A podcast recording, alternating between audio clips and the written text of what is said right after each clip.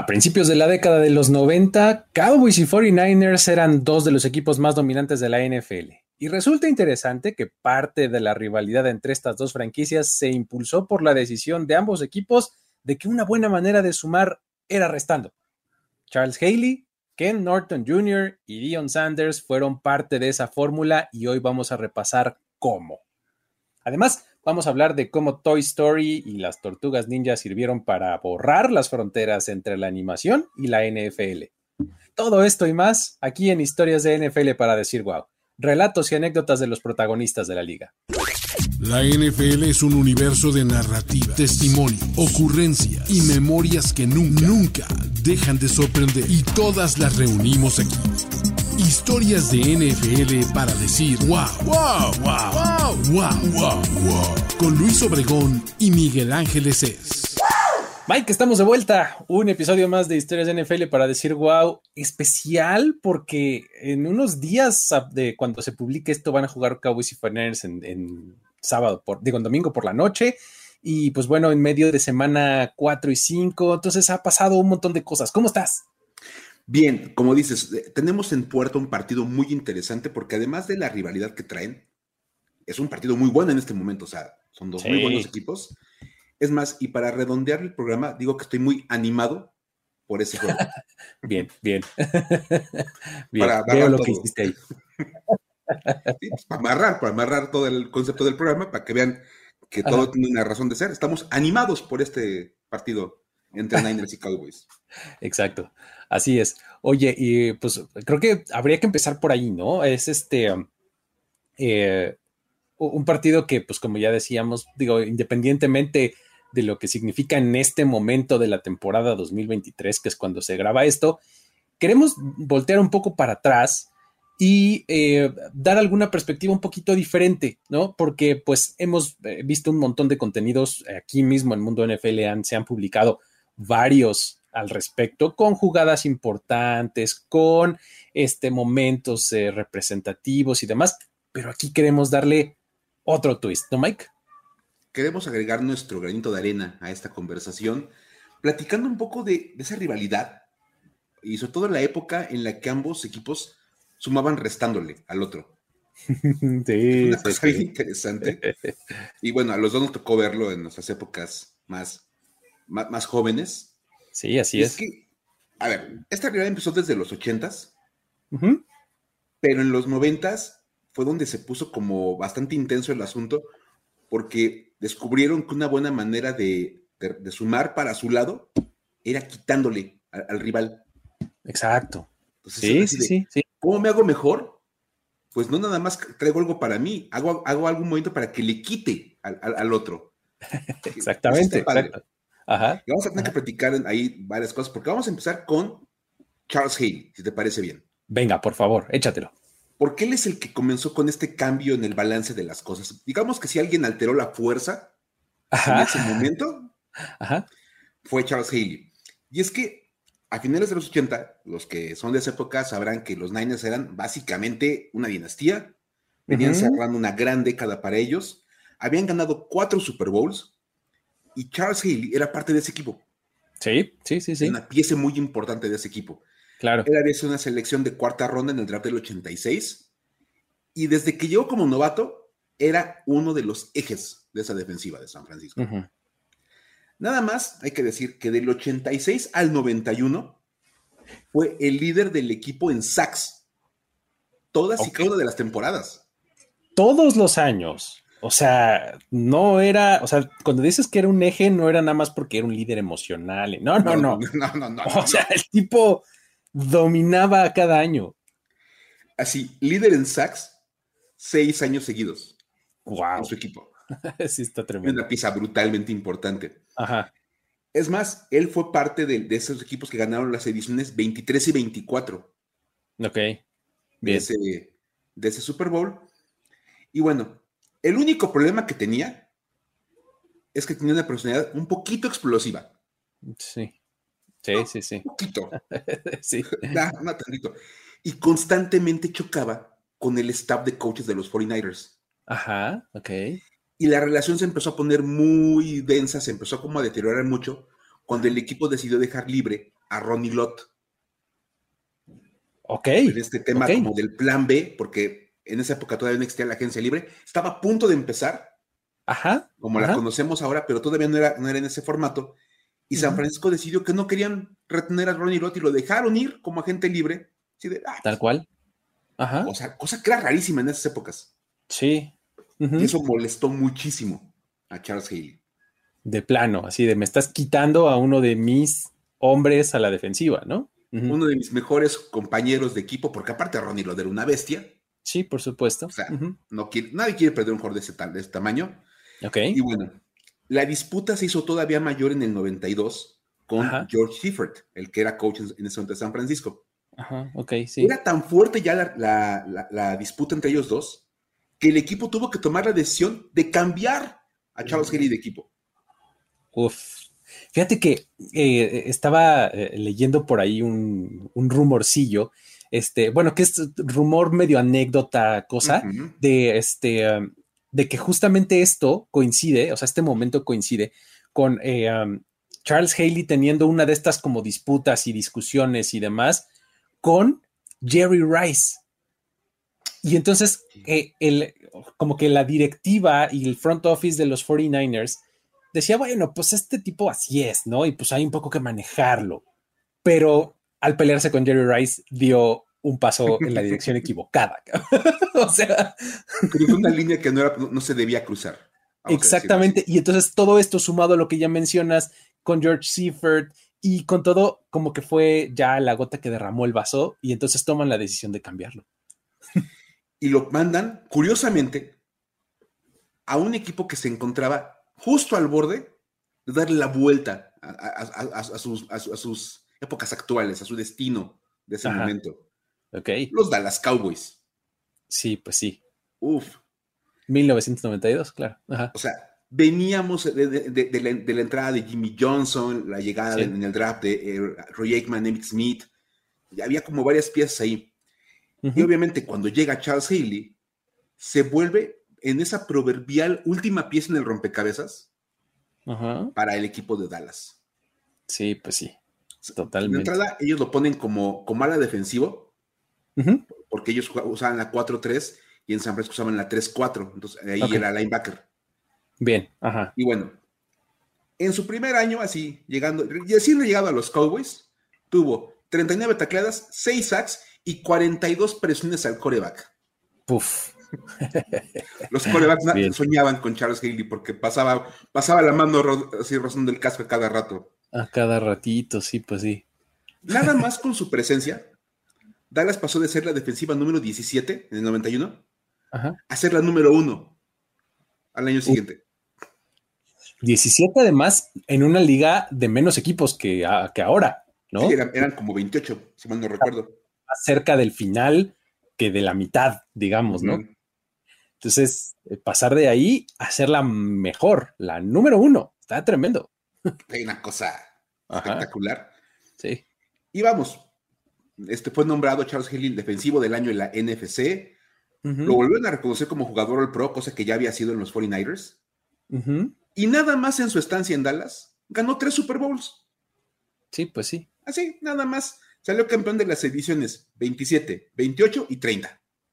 Sí, los tres que ganaron los Cowboys en cuatro años, ¿no? O sea, ya Charles Haley fue una parte importantísima de esa defensiva, ¿no? Entonces, se fue como que el primero que movió, como dices, este, cambió el balance un poco de, poder, ¿no? En ese momento, para, eh, en favor, en este momento de los Cowboys, ¿no? Porque, o sea, el péndulo venía del lado de los 49ers y con este movimiento, o bueno, eh, a partir de él, no exactamente, no, no solo eso, pero este, se pasa al lado de los Cowboys, ¿no? Pero luego viene la revancha, viene la, revancha, ¿no? De los 49ers. Ok. Perder a Charles Haley, como que sí cambió la manera de, en la que les estaban acomodando las cosas, mueve la marea y pues eh, los Cowboys, como ya dijimos, ganan tres Super Bowls con esta edición en su defensiva, pero pues entonces así las cosas no se iban a quedar nada más así muy cruzados de brazos en San Francisco. Entonces en 94, ellos firman al linebacker Ken Norton Jr. Él venía, él venía procedente de los Dallas Cowboys. y había estado ahí en, Dallas desde, el, desde 1988 y hasta 1993. Ok. Su impacto ahí en la defensiva era también innegable, ¿no? En, los Cowboys, porque, eh, por ejemplo, en el 92, para seguir con esa misma temporada, ahí se volvió el líder tacleador del equipo, con 120 tacleadas en la temporada regular, y fue el líder de la defensiva que ganó ese primer Super Bowl, ¿no? Que ya mencionaste con, cuando llegó Haley. Año siguiente, en, 93, 159 tacleadas, a pesar de que tuvo una lesión en el bíceps. Y pues vuelve a cerrar la campaña con una victoria en el Super Bowl, ahora en la edición 28. Eh, Entonces, gana esos dos Super Bowls, 92 y 93, back to back. Entonces, ahí es cuando cambia de equipo, llega a San Francisco y pues era el equivalente de lo que había pasado con Charles Haley eh, un par de años atrás, porque pues tras llegar eh, como agente libre en el 94, Norton Jr. ayudó a consolidar una defensiva de San Francisco que ya había estado batallando muchísimo contra, contra la ofensiva de los Cowboys, ¿no? Pues, este, Se había costado trabajo eh, en, en, temporada regular y en playoffs, en ambas instancias. Y ese año los Niners pudieron vencerlos a los Cowboys en camino al Super Bowl 29, final de conferencia. Y pues con eso, Ken Norton Jr. logra algo que ningún otro jugador ha conseguido, que es ser campeón de tres Super Bowls consecutivos.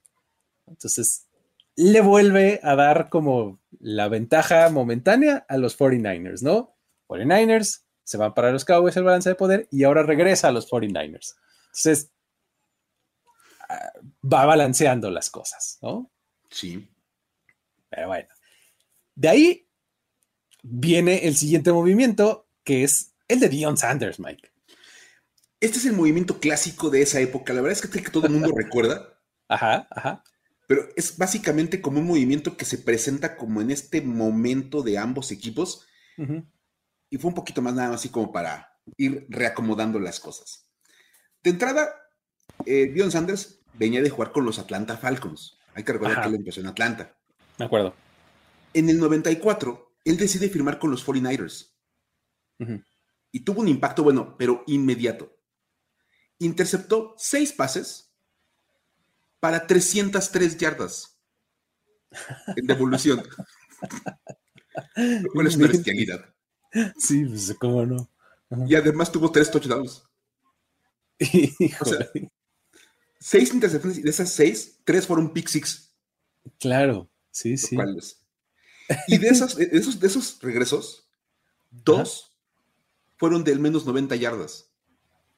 No, bueno, imagínate. O sea, ya la ofensiva rival se hacía con el touchdown casi casi y Dion Sanders les dijo, ah, ah.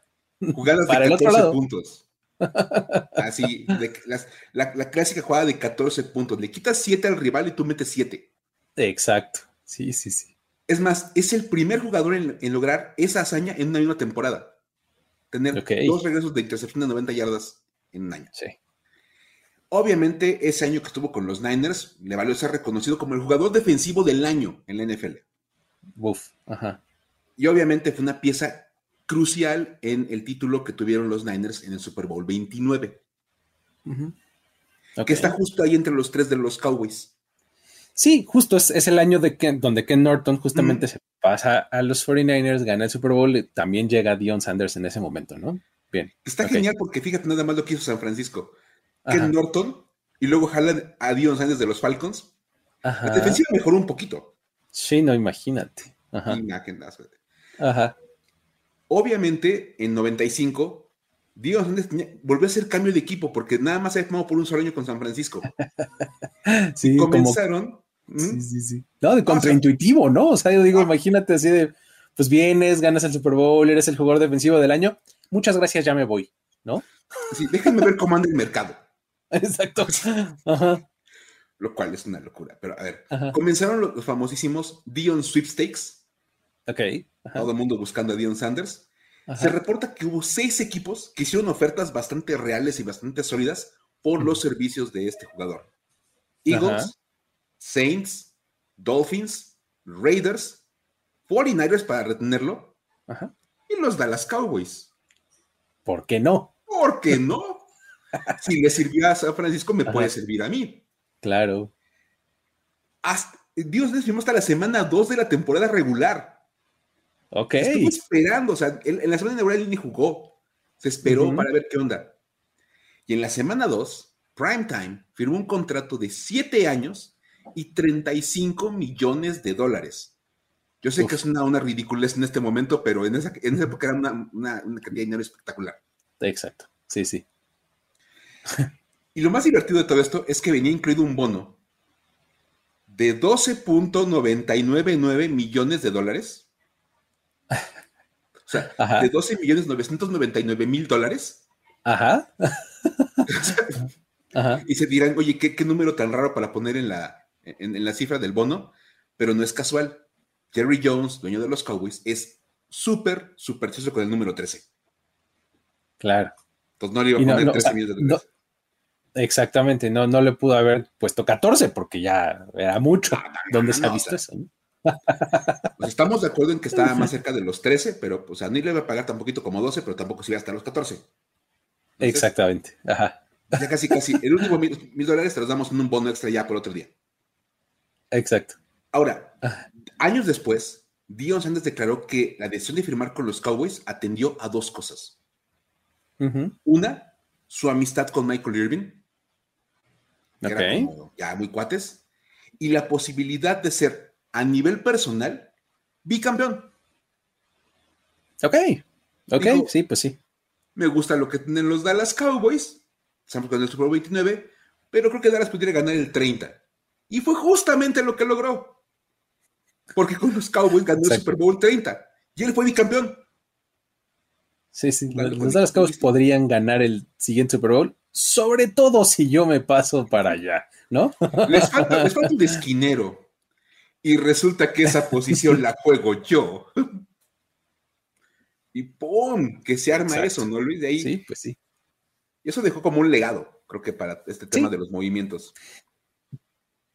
Sí, exacto. O sea, como que eh, de ahí en adelante, pues fue como un parteaguas o un pequeño modelo, ¿no? Que sentó las bases para lo que muchos equipos han intentado hacer después de eso, que es armar un equipo campeón añadiendo una o dos piezas muy importantes, ¿no? O sea, eh, Dallas que ya contaba con una gran ofensiva y una, una defensiva sólida, ¿no? Pudo dar ese salto con la adición de Charles Haley, ¿no? Primero, luego los 49ers revierten esa tendencia haciendo lo mismo, pero con Ken Norton Jr.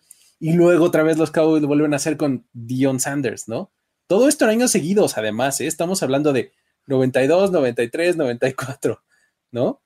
Sí, entonces, estos, estos como super equipos, este, pues no se han vuelto a ver eh, en la NFL, salvo algunas contadísimas excepciones. O sea, eh, hemos visto equipos que lo intentan y que este, quieren lograr algo similar, pero no les sale. O sea, probablemente en los últimos años podemos recordar el caso de Tom Brady y Rob Gronkowski llegando a Tampa Bay, como para cambiar el, futuro del equipo, que ya eran un equipo pues, de playoffs que ganaba doble dígito de, de juegos al año, etcétera, pero que cuando llega Tom Brady y Rob Gronkowski, ¡pum! Super Bowl. Sí.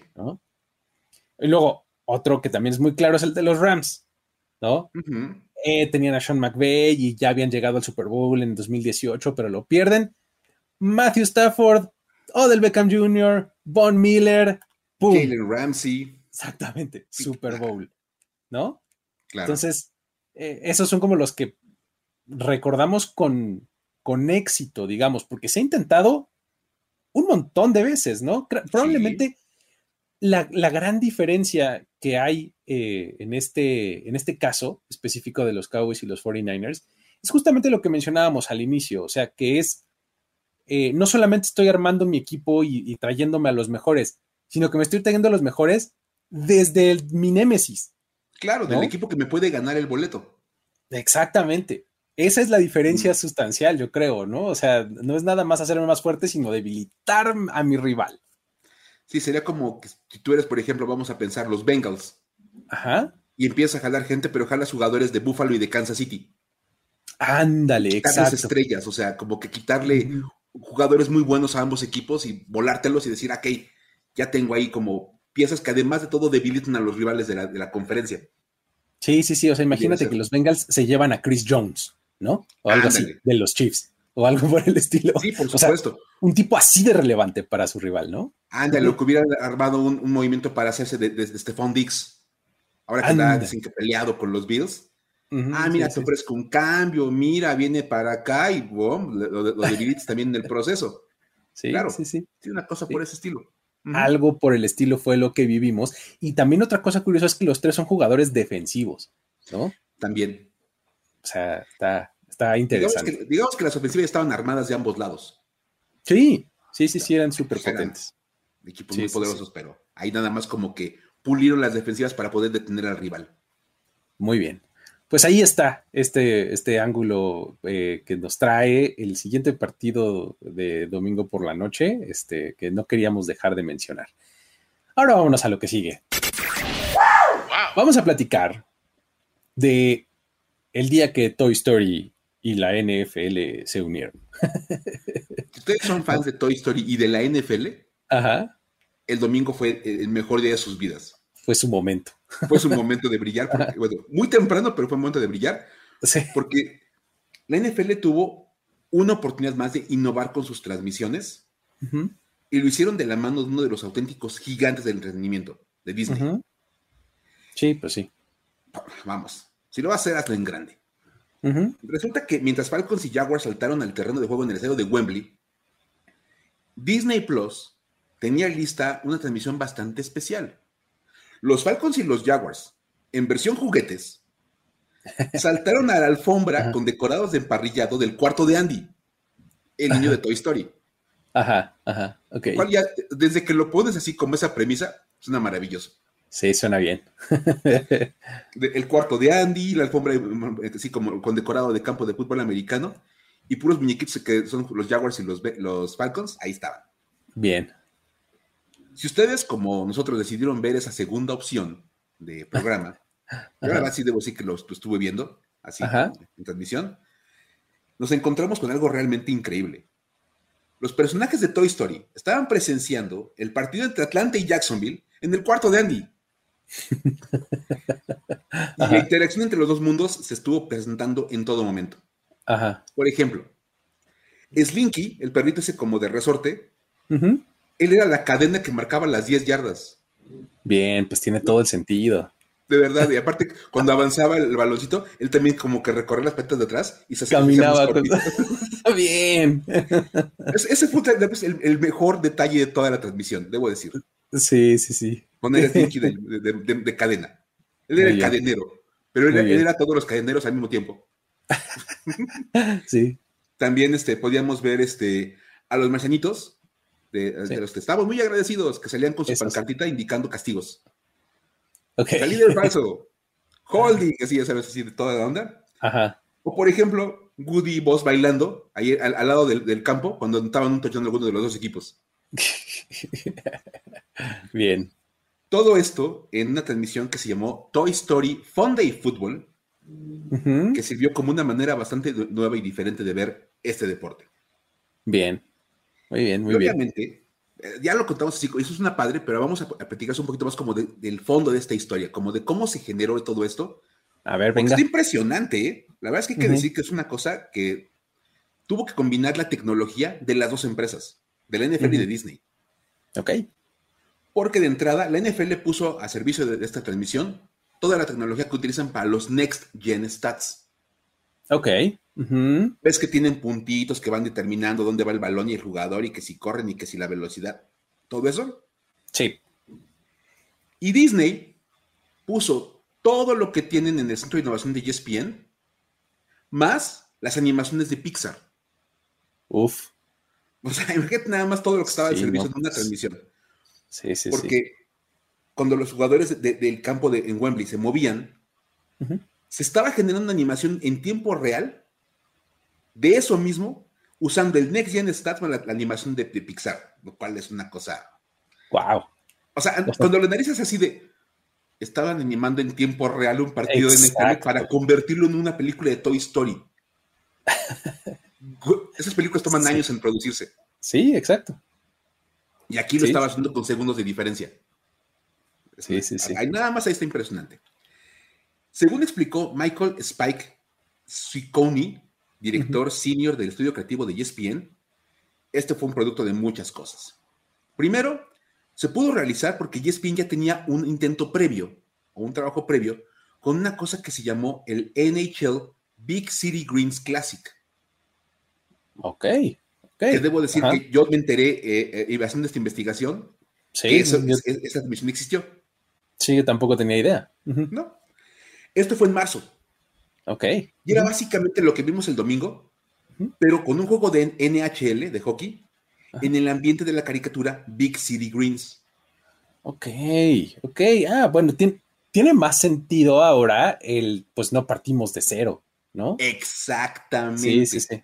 Bien. De hecho, eso es lo que explicó este, este, este tipo, el director de, de ESPN. Dijo, mira, esto fue mucho más fácil porque no estábamos arrancando de, en blanco. Ya habíamos hecho una animación de, un partido de hockey en tiempo real. Dice, obviamente hay que decir que había unas cuantas diferencias para animar un juego de NFL. Sí. Porque, por ejemplo, en el hockey hay 12 jugadores activos. Oh, ok. 6 Sí, no, pues acá hay 10 más, ¿no? Acá son, acá son 22. Y dice también él, en el hockey, todos los jugadores hacen básicamente los mismos movimientos patinan y le pegan al, al, puck con el, con, el, palo. Ah, ok, con el cuerpo. Ok, sí, sí, lo entiendo. Sí, pues sí, es la, mecánica de patinaje más la mecánica de golpe, este, y ya, ¿no? Son básicamente como dos cosas que son muy fáciles ya, porque todo el mundo la va a hacer. Sí, pon tú que el, portero sea el que es diferente y listo, ¿no? Sería como el único. Dice, la diferencia donde hubo mucho trabajo que hacer fue en la animación de los movimientos especiales de los jugadores de fútbol americano. Sí, pues Porque dice, la línea ofensiva no se mueve como se mueve el coreback y no se mueve como se mueven los corredores o los receptores o la cerrada. Y esto nomás yéndonos a la ofensiva. Falta la defensiva. defensiva. equipos especiales. Porque hay que patear goles de campo y patear de despeje. Y son animaciones completamente diferentes. Entonces, ahí estaba como el, reto importante. Dijeron, teníamos una ventaja de que ya sabíamos cómo animar a los jugadores.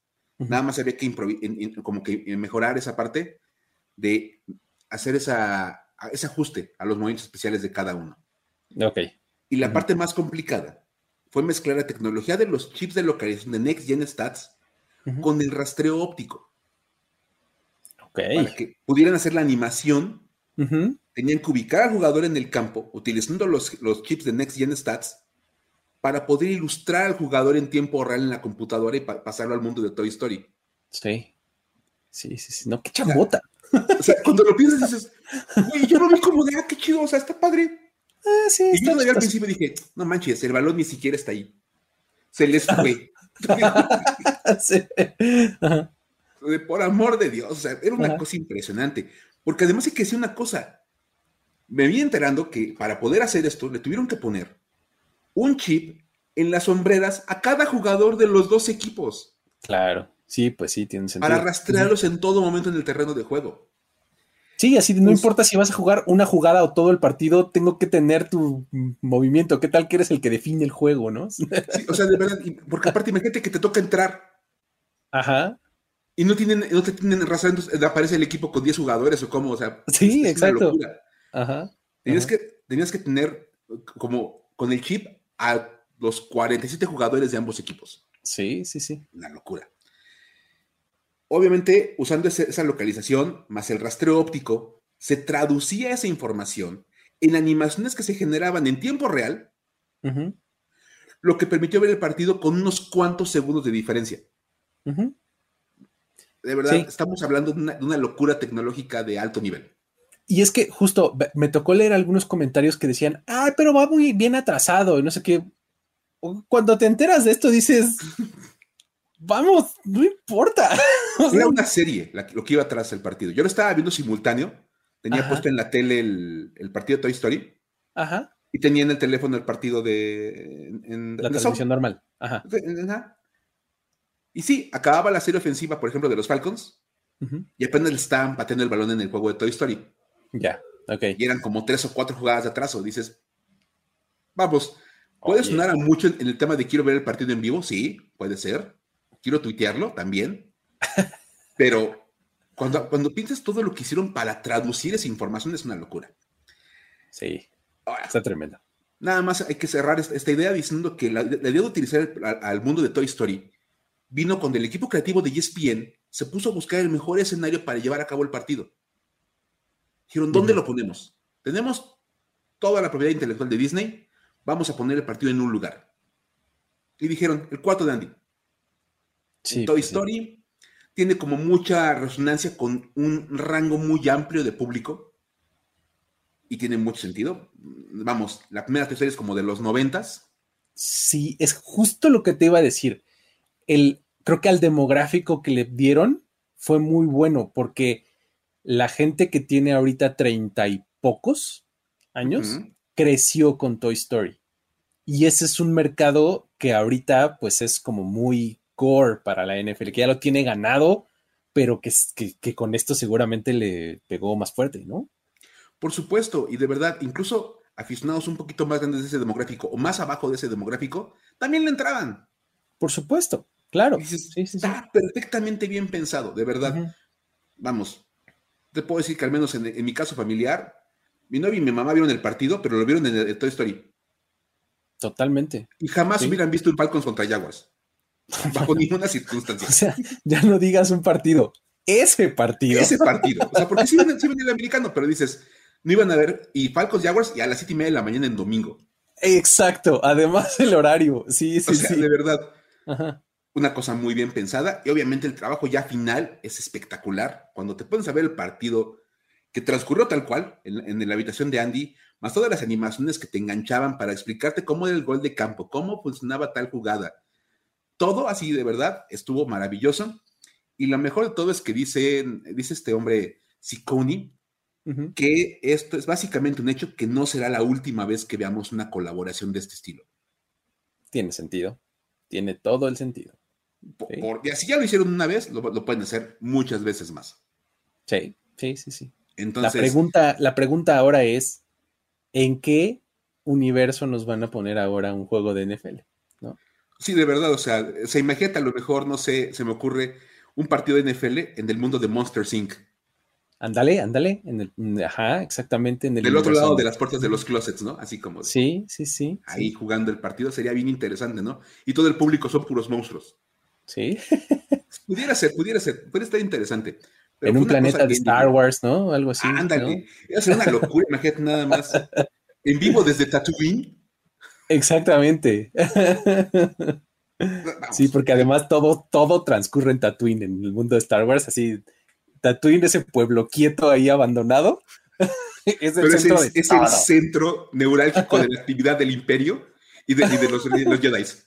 Exactamente, porque ahí pasa todo, entonces ahí también podría haber un juego de NFL. Por, esa misma razón, ahí se jugaría un partido de NFL. Exacto. Muy bien. Pues bueno, está, está bien interesante. Este, pues ya, ya veremos a dónde lo llevan ahora. Ahora también tenemos eh, lo de las tortugas ninja, porque pasamos de una, este, de una animación a otra, tenemos este Toy Story y ahora vámonos al mundo de las tortugas ninja, que ese, ese es como más de nuestra época, ¿no? Según yo. Sí, por supuesto. ese sí está como más en nuestro demográfico. Este, hay un montón, habemos un montón de, fans de, de, las tortugas ninja. Y resulta que Bobby Wagner, linebacker de los Seahawks, es uno de ellos. De hecho. Es uno de los nuestros. Exactamente. De hecho, se hizo, se hizo famoso cuando llegaba a los entrenamientos usando una mochila en forma de caparazón, así de los tortugas ninja, tal cual, así de Heroes in a Half Shell, ¿no? Como dice la canción, ¿no? Este, los héroes. Exactamente, Turtle Power. exactamente. Este.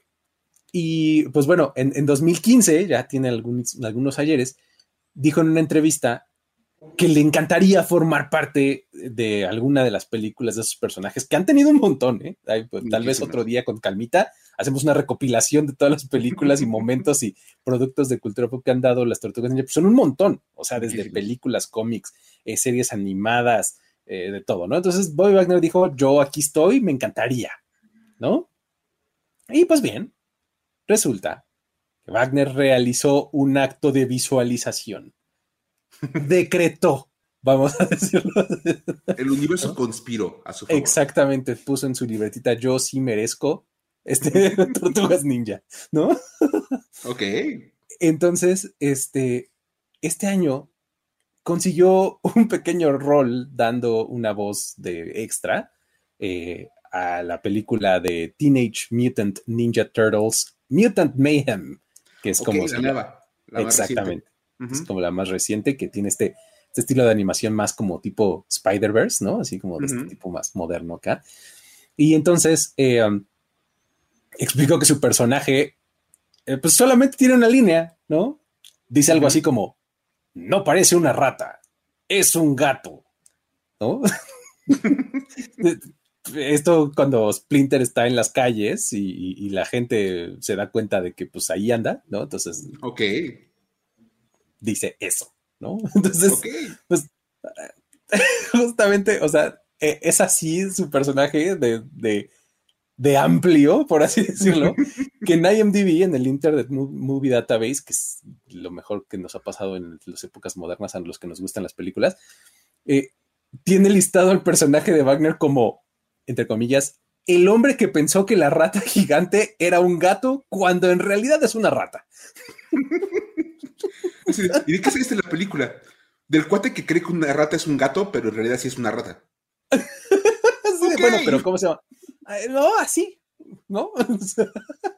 Eh, no tiene nombre, o sea, bueno, se llama Bobby. Exacto, yo decido ponerle Bobby porque yo me llamo Bobby, ¿no?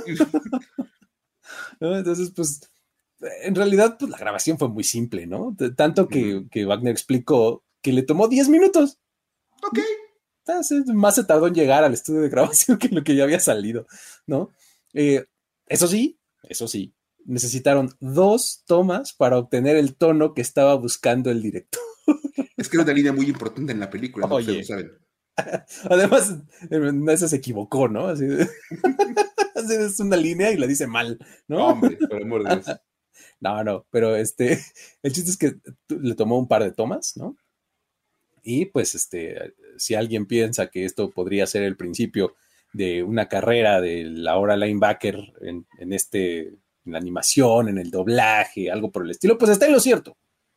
Porque reconoció que, pues, aunque no se imagina buscando una carrera en Hollywood como tal, ¿no? Sí le gustaría hacer más trabajos prestando su voz a personajes animados, principalmente porque le gustan mucho las caricaturas y siente que pues, sería algo más acorde a su personalidad. Entonces, eh, ahí está como ese camino que quiere explorar, porque la idea de ser actor eh, dijo que eso mejor se lo dejaba a DK Metcalf.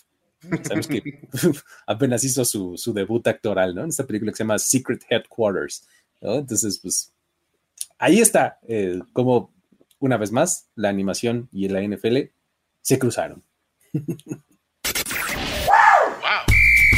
Domina tus ligas de fantasy fútbol y diviértete con nosotros en Los Fantásticos. Los Fantásticos. Mauricio Gutiérrez y Fernando Calas te esperamos cada martes para determinar ganador en nuestras luchas fantasy, saber a quién adquirir en el mercado fantasy de los waivers, tomar decisiones de alineación e identificar las tendencias que te harán un mejor jugador. Busca Los Fantásticos en tu plataforma de podcast favorita. Los Fantásticos. En esta tenemos a Josh Urshel y su nuevo trabajo después de la NFL. Mike, cuéntanos por favor, porque es buenísimo. Esta está buenísima porque tal vez el nombre de John Urshel no sea muy famoso para los aficionados de la NFL. O es un nombre que digas, ah, sí, claro, lo recuerdo. A menos que seas mega fan de los Ravens. La verdad es que no es un nombre muy popular, pero tiene una historia bien interesante en la liga. Urshel es un liniero ofensivo egresado de Penn State, o sea, de entrada a una buena universidad. Sí. Y fue seleccionado por Baltimore en la quinta ronda del draft de 2014. Ok, ok. Estando en Penn State, se ganó el premio William B. Campbell. ¿Qué se entrega? Al jugador con la mejor combinación de desempeño académico, trabajo comunitario y actuación en el campo. Ok, o sea, eres una persona en toda la extensión de la palabra. No eres solamente un jugador, buena persona comunitariamente hablando y además un buen estudiante. Sí, wow. De hecho, a este premio, al William B. Campbell, se le conoce como el Heisman académico. Ok, bien. Porque eres inteligente. Sí, sí, sí. Y su carrera, hay que decir, en el NFL fue sumamente breve porque se retiró en el 2017. Ok, llegó en el 2014 y se retiró en el 17. Ok. Bien rápido. La razón de su retiro fue bastante simple. En esa época comenzaron a surgir todos los estudios que demostraban que había una alta incidencia de problemas cerebrales en los jugadores de fútbol y por eso tomó la decisión de irse rápido de la liga. Porque su cerebro es algo que él valora muchísimo. O sea, dijo, no, pues, está padre ser jugador en NFL, pero mi cerebro es mucho más importante que esto. Y dices, ok. Sí, está tremendo. Y preguntarán todos, ¿por qué tanto amor por cerebro? Digo, aparte de que es un órgano súper importante, vamos. Bueno, exacto. Vamos. Digo, es un órgano vital. Vamos, es simplemente el, órgano que manda todas las señales de funcionamiento del cuerpo. Ok, no es clase de biología. Hay, hay, una explicación adicional para John Herschel. Él se graduó de la carrera de matemáticas en Penn State. Ok. Donde después obtuvo una maestría en la misma materia. Ok, wow.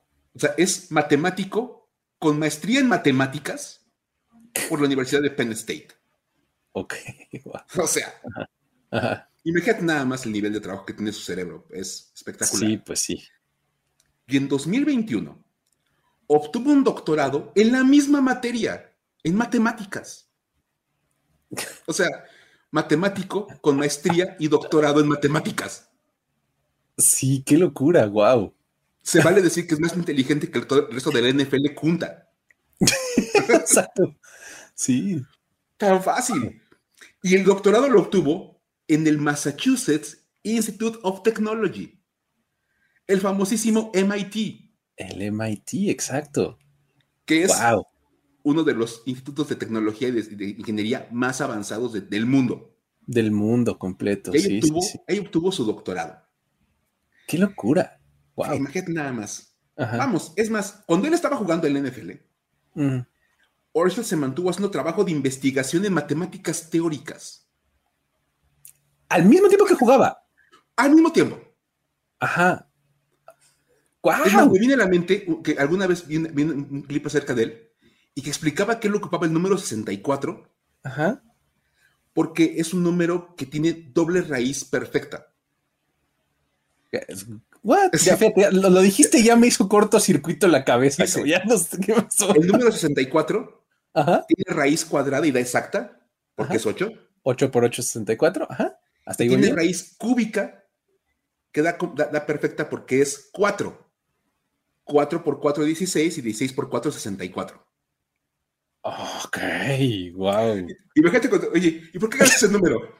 No, yo porque pues este es el, es el, de mi ídolo de la, de la infancia. ¿Y tú? No, no, lo entenderías. Exacto.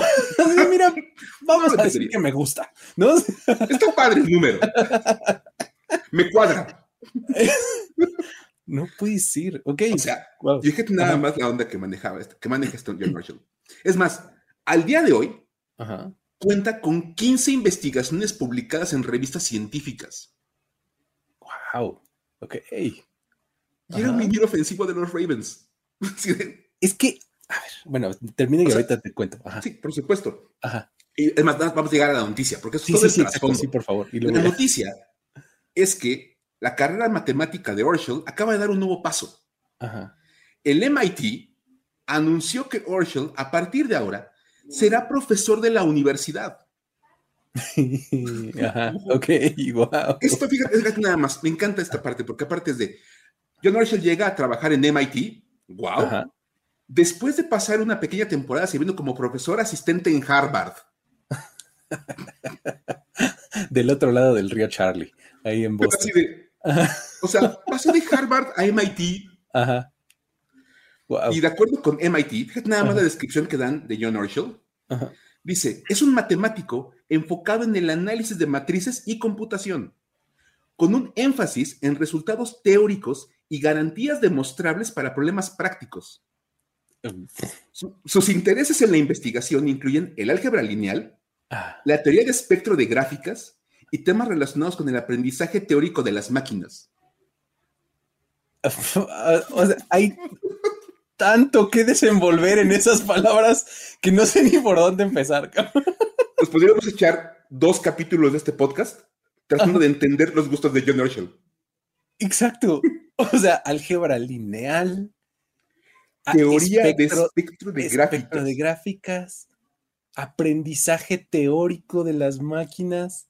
¿No? Eh, análisis de matrices y computación. Y luego esta, esta fue la que me gustó más. Énfasis en resultados teóricos y garantías demostrables para problemas prácticos. ¡Guau! O sea, por eso él dijo, me retiro del NFL porque aprecio mucho mi cerebro. Dude, por favor, adelante, o sea, siga adelante con tu vida. tu trabajo mental es mil veces más allá de lo que podemos pensar todos los demás. Sí, o sea, sí, sí. Y, es que lo, que te iba a decir hace rato es, eh, esto también demuestra que sí es un tipo muy inteligente porque digo, las nuevas este, teorías de la inteligencia, pues ya sabes que son como mucho más integrales, ¿no? O sea, no es nada más saques 10 en la escuela y que seas bueno para hacer matemáticas, ¿no? Es que tengas otras habilidades, ¿no? Y pues bueno, ¿qué crees? Este tipo llegó al más alto nivel del deporte en la NFL, ¿no? eso es un tipo de inteligencia, aunque no lo crean. por supuesto. ¿no? Entonces tiene ese tipo de inteligencia y además tiene inteligencia matemática aplicada para darme garantías demostrables para problemas concretos.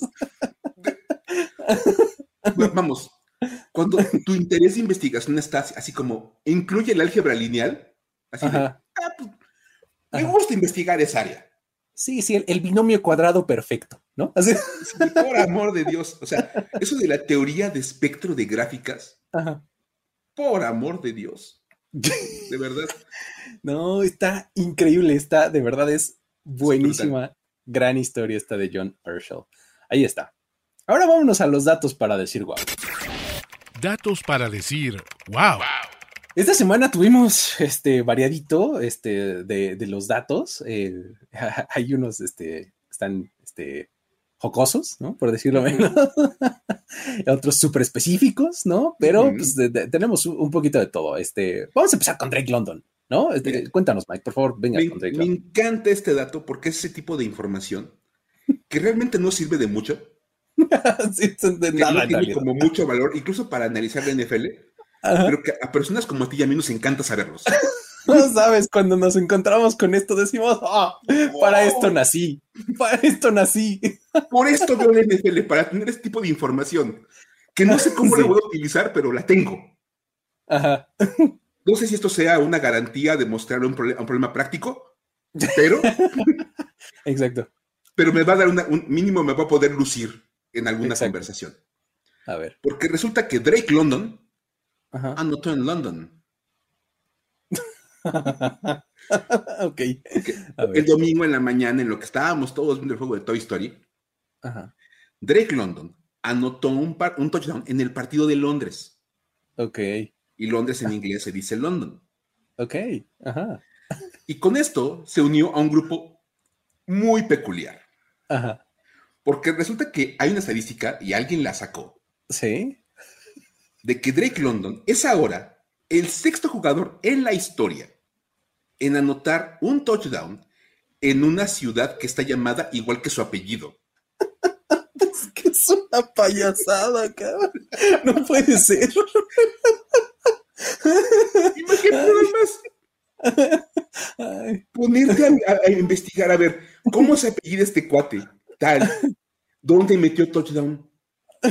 para ver si coincide con alguna de las ciudades en las que jugó.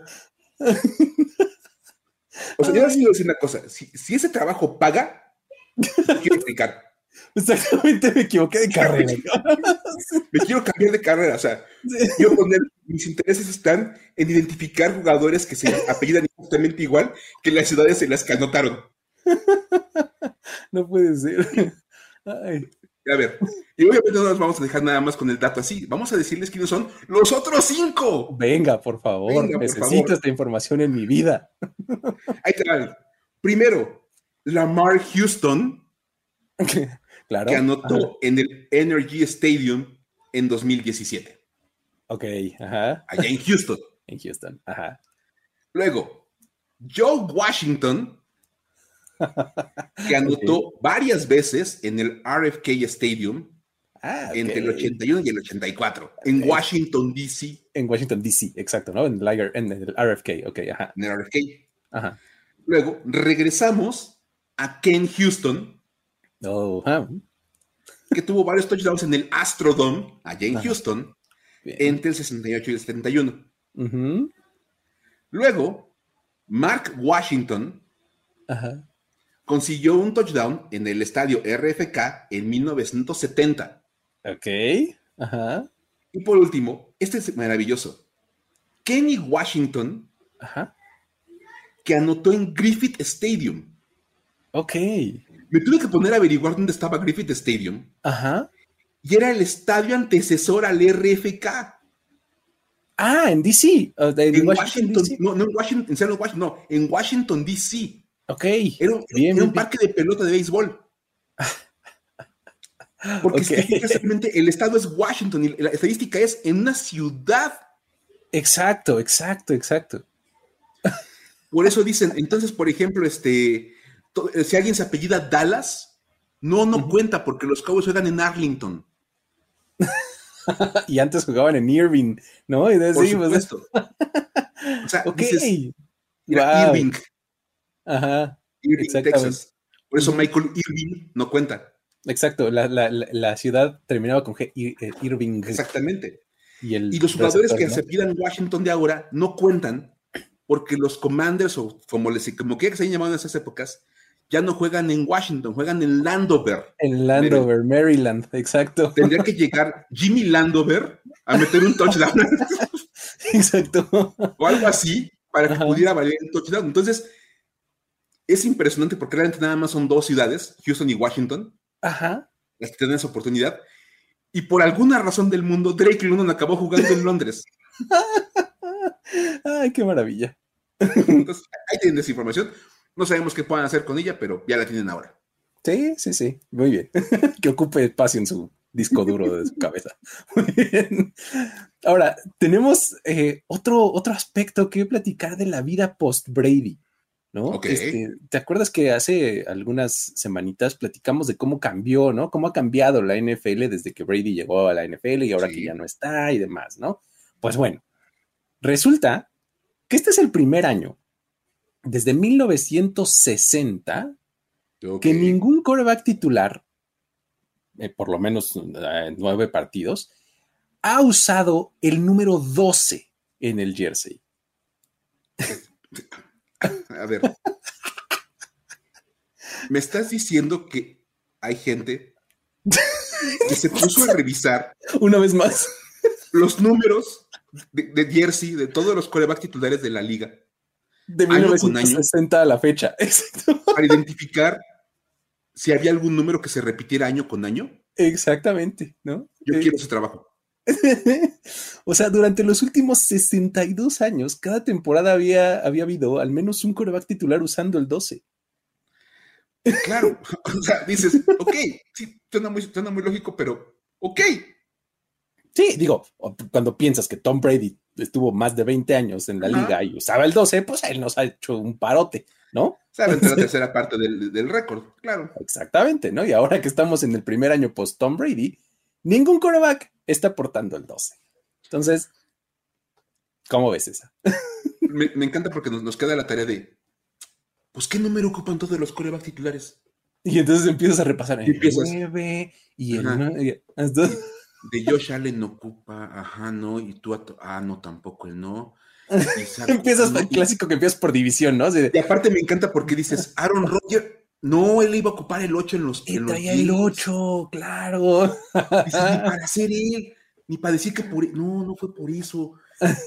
y sigues, y si llegas a que no hay ningún coreback en este año que ocupe el número 12 como titular. Ajá. wow. Ahí está. Muchísimas gracias al buen Goros que nos, acercó, Carlos Gorospe, nos acercó este, este dato, ¿no? Este, um, luego, hablando de Aaron Rodgers y demás, pues eh, también tenemos cosas que, platicar de Zach Wilson, ¿no? Zach Wilson, que, pues, si ustedes son Swifties, van a pensar que es el mejor coreback de la historia. Porque jugó mejor que Patrick Mahomes. Ajá, exacto. Si, las Swifties que han visto los partidos que ubican nada más tres corebacks, Patrick Mahomes, Zach Wilson y, Justin Fields, van a decir, no, pues el mejor de los es Zach Wilson. Sí, claro, sí. Porque mejor que Patrick Mahomes. Ajá. Pero para todo el resto del mundo eso suena muy raro. Pero estadísticamente es cierto. Hay números que lo respaldan. a ver, enfrentar a Patrick Mahomes es sinónimo de que vas a encontrarte con uno de los corebacks más eficientes y productivos de la historia. Vamos a ser sinceros. Es muy complicado jugar mejor que él. Sí. Vamos a ser sinceros. Y hay que decirlo.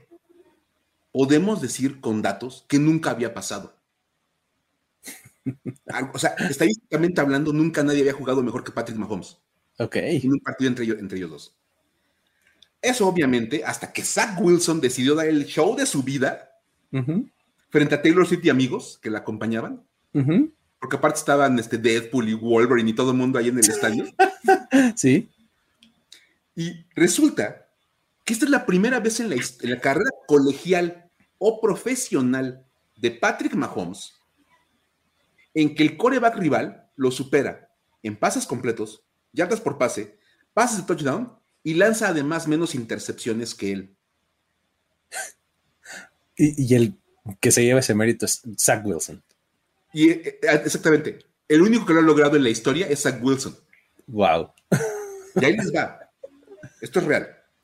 En pases completos, Mahomes completó 18 contra 28 de Zach Wilson. En yardas por pase, Mahomes 203, Wilson 245. En touchdowns, Mahomes 1, Wilson 2. Y en las intercepciones, Mahomes lanzó 2 y Wilson no lanzó ninguna. ah, muy bien. Tremendo. Entonces, vamos, de esas cosas que de verdad, de verdad es simplemente inaudito. Sí, lo que es tan impresionante es que es ningún eh, desde el colegial, ¿no? O sea, está todavía más impresionante, ¿no? Le, agrega... sumen las cuatro estadísticas mejor, mejor que, que Mahomes en el mismo partido. Sí. está, impresionante. Pues ahí están los datos para decir, wow. Ahora vamos a cerrar rápidamente con las historias para decir, güey. Venga. Historias para decir, güey. Esta es una maravilla, porque a ver, Luis, rapidísimo. Sabemos que los Bears están en medio de un montón de problemas. Sí, sí, sí. Están 0-4. Justin Fields ha quejado del, staff de cocheo. Los jugadores critican a Chase, a Chase Claypool. O sea, cuando le dicen a Justin Fields, oye, ¿por qué ese pick six? Pues pregúntanle a los coaches. Sí, exacto. Ellos mandan coaching. Coaching. contesta coaching, ¿no? no, digo. Sí. O sea, la cosa está que arde allá. Es más, iban ganándole 28-3 a los 28-7, una cosa a, los Broncos y perdieron al final del partido. Sí, sí. horrible. Ah, vamos a tratar el tema de Chase Claypool, porque ese estaba escalando. Y esta semana hubo un tema más que demostró el desorden que trae esta organización como equipo completo. Porque Claypool no estuvo con los, con los Bears en el partido de la semana 4 contra los Broncos. No, no estuvo presente. Sí. Y cuando le preguntaron a Matt Eberflus, el coach de los Bears, qué había pasado, él dijo, fue una decisión que tomó el jugador. Lo cual mandó una mala, un mal mensaje de Chase Claypool. Pero bueno, dice, el, jugador no quiso presentarse. Ok. Ok. Poquito después, un vocero del equipo de los Bears reportó que las declaraciones de Berflus eran incorrectas, ya que la decisión de que Chase Claypool no se presentara la había tomado Matt Everflus. No te pases de imagínate. Es que, hijo, ¿cómo dejas parado a tu coach? O sea, tú eres la organización y dices algo así, ¿cómo dejas a tu coach? O sea, lo, aventaron así abajo del, camión. No, es como una de cerca. Ajá. Luego, ahora que los Bears ya pasaron el partido contra los Broncos y están preparando para jugar en jueves contra los Commanders, el equipo ya confirmó que Chase Claypool tampoco va a estar presente. Y ahora sí se pusieron de acuerdo en cuál era la razón. Ahora esto dijo, a ver, vamos a platicar antes de decir cosas, cómo va a estar la, declaración. Everflux le explicó a los reporteros que la decisión de los coaches es que el, receptor no estuviera activo en la semana 4. Y así se lo dijeron. O sea, dice, no, lo decidimos nosotros y así le dijimos que no iba a estar activo.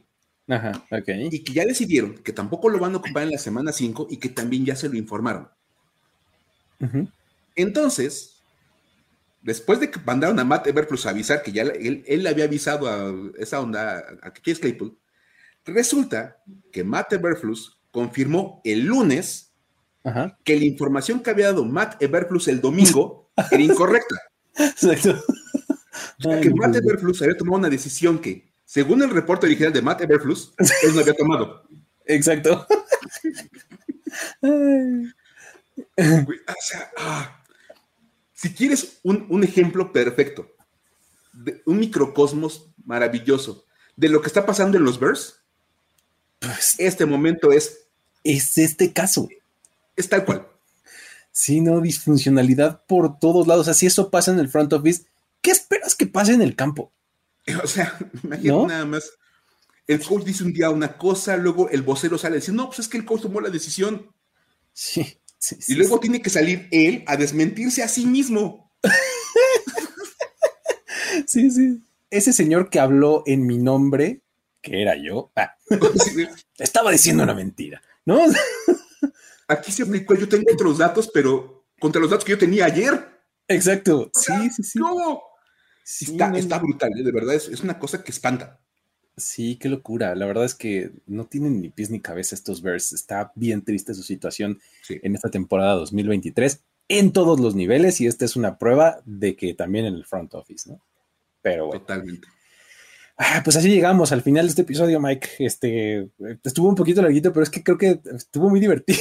ya hace mucho que no me rollé tanto en un episodio. es que de verdad es que estuvo, muchas cosas muy buenas y estuvo ah. muy divertido. Muy bien, pues con eso nos despedimos. Esperemos que ustedes que lo están escuchando también se hayan divertido, aunque sea la mitad de lo que nos divertimos nosotros, porque seguramente ya con eso fue mucho.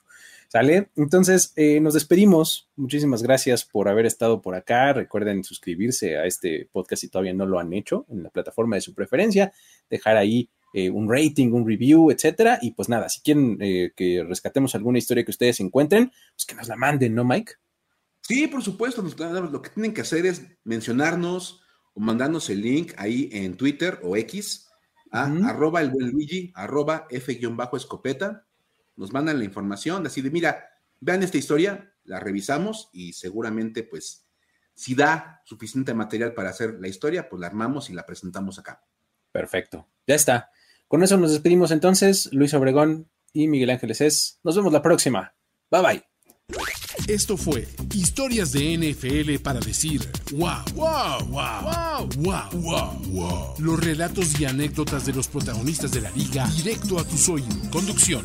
Luis Obregón y Miguel Ángeles es. Voz en off y diseño de audio Antonio Sempe. Una producción de primero y diez para NFL.